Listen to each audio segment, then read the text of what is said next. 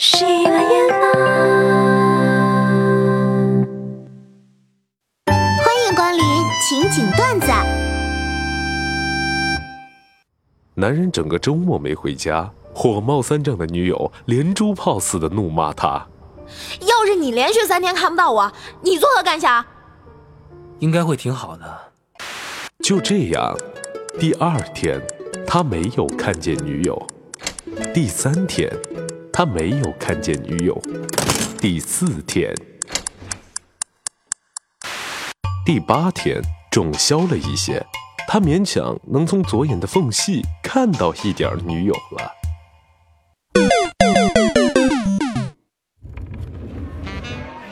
我发现，一旦开始减肥，朋友们就会故意请我吃饭。那换位思考一下，如果我要是想蹭饭了，就在朋友圈宣布减肥，不知道行不行？小子学着点儿。哎，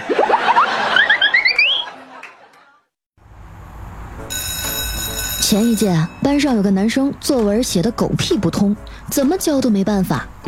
初二的时候，嗖的一下就牛逼了，找同学一问，谈恋爱了。然后到了初三下的时候，突然文章水平明显又上了一个台阶，家长反映失恋了。简直是文豪之路啊！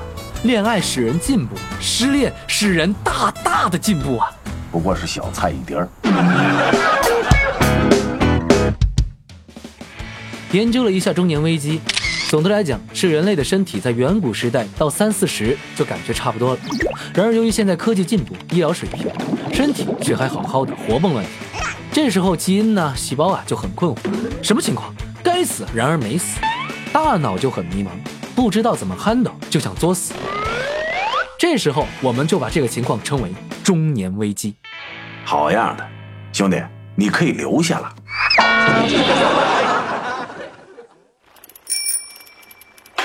佳琪，我准备减肥了。我昨天刚办了张健身房年卡。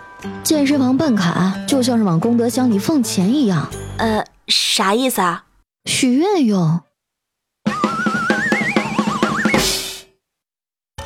来到有点意思的你问我我问谁互动环节。大家在评论区说一说啊，和异性合租到底是种什么体验？欢迎吐槽。我合租那个女生，经常要洗两个多小时的澡，我每次都要被尿憋死。和男生合租就是他们上完厕所都不擦马桶边儿啊，整个厕所都弥漫着可怕的气息。兄弟，我给你赔礼了。哎呀，防不胜防啊！